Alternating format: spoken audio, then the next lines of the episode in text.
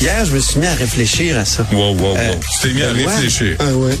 Euh, il est arrivé sur la scène avec une tuque sur laquelle il était écrit Party Animal. La rencontre Robitaille du Trisac. Antoine, bonjour. Bonjour, comment vas-tu? Well, uh, pretty good, thank you. How about you? Yeah, yeah, yeah. It's uh, very nice of you uh, to Oh, speak boy. in England No. because uh, I Yes. think uh, I don't understand. Ouais. Uh, are you? But I know you speak English by moton, but you can débrouille. I, I can debrouille, but I went to English school when I was young, you little bastard. Ah so, oui, ok. so what did the minister Là, say? les gens doivent se demander, mais pourquoi ils se parlent en, Ben, tu vas le en- dire. en fr- franglais comme ça? On va l'expliquer. C'est une conservatrice, une députée conservatrice, Rachel Thomas, de l'Alberta, de Lethbridge plus précisément, qui, euh, accessoirement, imagine-toi donc, qui est critique en matière de patrimoine. Hmm. Donc, euh, tu sais, la langue française, elle devrait s'en soucier. Ben non, elle a exigé de la ministre Pascal Saint-Onge en- dans un comité sur euh, le patrimoine, sur euh, et, et- et là, il était question de l'entente avec Google. Elle a exigé une réponse en anglais. On peut l'écouter. Oui. Is Mrs. Thomas. Thank you. Um, Minister, I, I noticed that you answer my questions in French, but other English questions you answer in English if they're from your Liberal colleagues.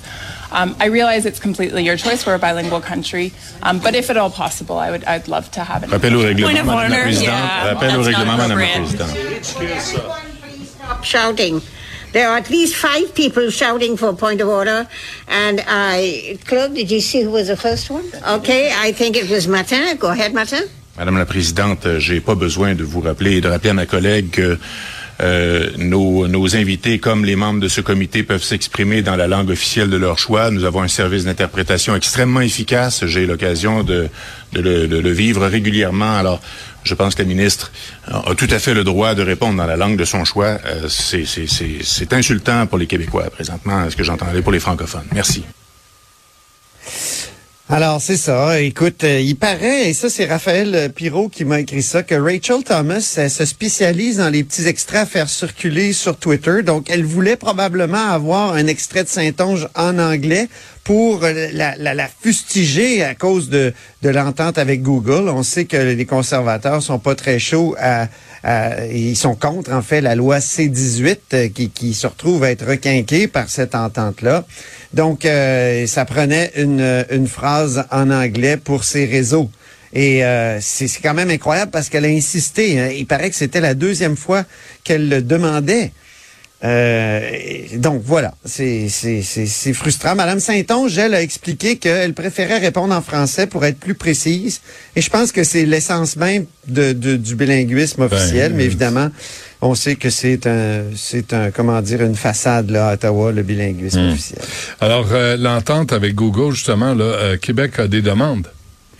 Je trouve ça intéressant. Deux demandes de la part de- du ministre de la Culture, euh, Lacombe. On peut l'écouter. J'ai deux demandes bien précises. La première, c'est que ça s'adresse à des médias privés qui perdent des revenus publicitaires. Donc, je pense que CBC Radio-Canada devrait être exclu de ce partage de revenus. C'est la première chose. La deuxième, c'est que le gouvernement du Québec doit avoir son mot à dire dans la façon dont vont être partagés les revenus. Donc, c'est 100 millions par année. Et euh, c'est intéressant parce qu'il il il dit, il l'affirme, un peu comme le, le chef du bloc à Ottawa, là, que Radio-Canada en a déjà assez, en reçoit. C'est les médias privés qui doivent être aidés. Ouais. Ça, c'est rafraîchissant d'entendre ça de la part de, de plusieurs politiciens. J'ai hâte les- de voir Mme Lacombe, Mme Saint-Onge hier. euh, C'était pas clair ses réponses là-dessus. Il semblait dire que Radio-Canada y avait droit. Mais il y a TVO en Ontario, il y a Télé-Québec euh, au Québec. Est-ce que aussi ces, ces télés sont aussi subventionnées que, à moindre échelle que Radio-Canada et CBC, mais quand même? Ouais. Euh, Est-ce qu'ils font de la nouvelle? Parce que là, Non. ce qui est important, c'est les journalistes et ceux qui rapportent la Ils nouvelle. n'ont pas de nouvelles. Euh, ben c'est ça, là. Ils devraient peut-être, remarque, écoute, moi je pense que Télé-Québec devrait en faire. là, À 101 depuis millions de budget par année, Oui, Télé-Québec devrait avoir une salle de nouvelles. Mais, Oui. euh, bref. C'est un peu moins de cuisine, euh, puis un peu plus de nouvelles. Ouais, mais ça, la cuisine à Télé-Québec, là, c'est la grande culture. Ah oui. Ouais, ouais. Euh, Qu'est-ce que tu veux faire? Manquement à l'éthique de Duranceau, euh, Madame Duranceau? Oui, ta préférée, la Ouais. ministre de l'Habitation, France-Hélène Duranceau, Ben oui. elle a commis un manquement au code d'éthique en favorisant de manière abusive les intérêts personnels de son ami. En décembre euh, 2022, on se souvient, euh, France-Hélène Duranceau avait pris part à une rencontre professionnelle avec son amie Annie Lemieux. C'est une partenaire d'affaires aussi, Annie Lemieux, et elle agissait à titre de lobbyiste, ce- ce- cette dame, auprès d'elle. Euh, et euh, donc, c'est- assez particulier, cette histoire-là. Plainte qui a été déposée par Monsef Déragi du Parti libéral. Madame Mignolet a dit que, certes, Madame Duranceau détenait pas d'intérêt personnel direct dans la rencontre, mais euh, elle a tout de même commis un manquement parce qu'elle favorisait, là j'ouvre les guillemets, de manière abusive les intérêts personnels de son ami en lui conférant un accès privilégié. Là, c'est la question de l'accès qui est importante. Ouais. Il y a un lien de proximité significatif, un lien d'affaires aussi qui a déjà existé euh, au moment euh, des faits. Donc, euh, c'est c'est ce que la preuve a révélé, c'est ce que Mme Mignolet, la commissaire à l'éthique. Elle n'aura pas de sanction, par contre, mais euh, déjà, elle a fait son mea culpa tout à l'heure dans les couloirs. On peut l'écouter. J'ai eu une rencontre avec la commissaire à l'éthique. J'ai lu son rapport qui était très éclairant.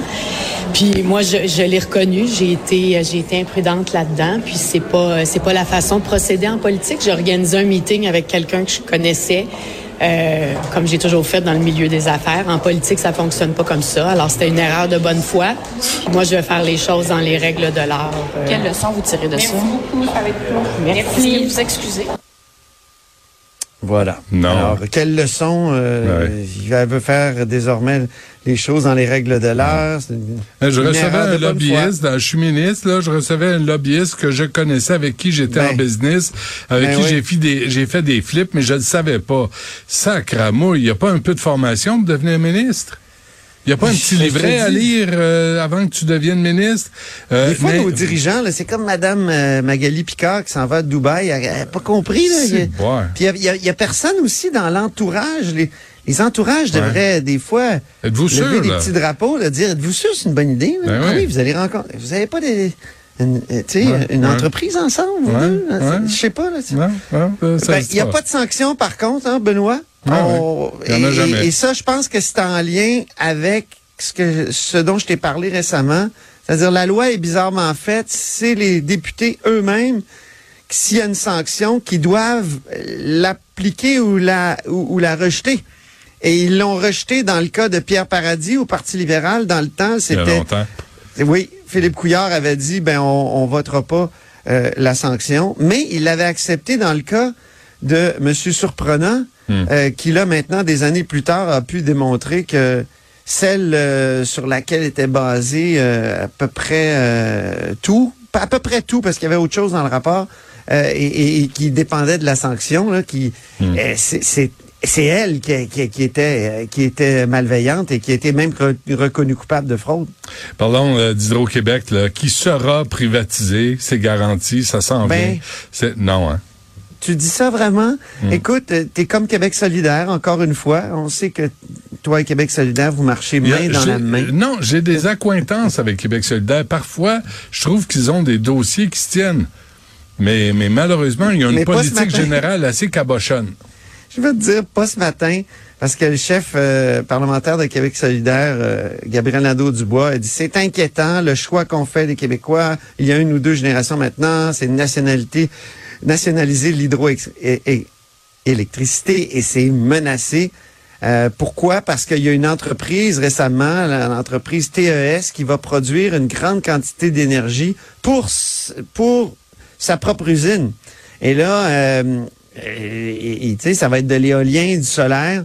Mais là, il y a, il y plusieurs personnes qui disent, mon Dieu, mais on est en train de- d'acheter de, de, de l'électricité de producteurs privés, mais en même temps, ça se fait déjà, pensons, et depuis longtemps. Et depuis longtemps, ben oui, Rio l'origine. Tinto, Alcan, puis, tu sais, et là, M. Fitzgibbon, euh, le ministre de l'Économie, l'a bien expliqué en chambre. Les entreprises peuvent, c'est permis par la loi, faire de l'autoproduction à condition qu'elle, n- après ça, n'envoie pas l'énergie sur le réseau de distribution. Donc, c'est- la distribution qui est nationalisée, si tu veux. L'autoproduction, c'est permis. Hmm. C'est permis. OK, Je vais- euh, et- Antoine, Attends, je- je... veux juste finir. Une, une vraie privatisation, ça voudrait dire qu'on ouvre le capital action d'Hydro-Québec. Puis ça, ça a déjà été euh, proposé par une personne qu'on connaît bien, Jacques Parizeau. Hmm. Moi, en entrevue, il m'avait dit 49% devrait... On ferait, euh, ça renflouerait, euh, c'est-à-dire on, paierait une partie de la dette, puis ça, Ouais. ça ferait qu'Hydro-Québec serait peut-être un peu plus, euh, comment dire, efficace. On se laisse là-dessus, Antoine, Oui. euh, puis on se reparle demain. À demain. Mhm.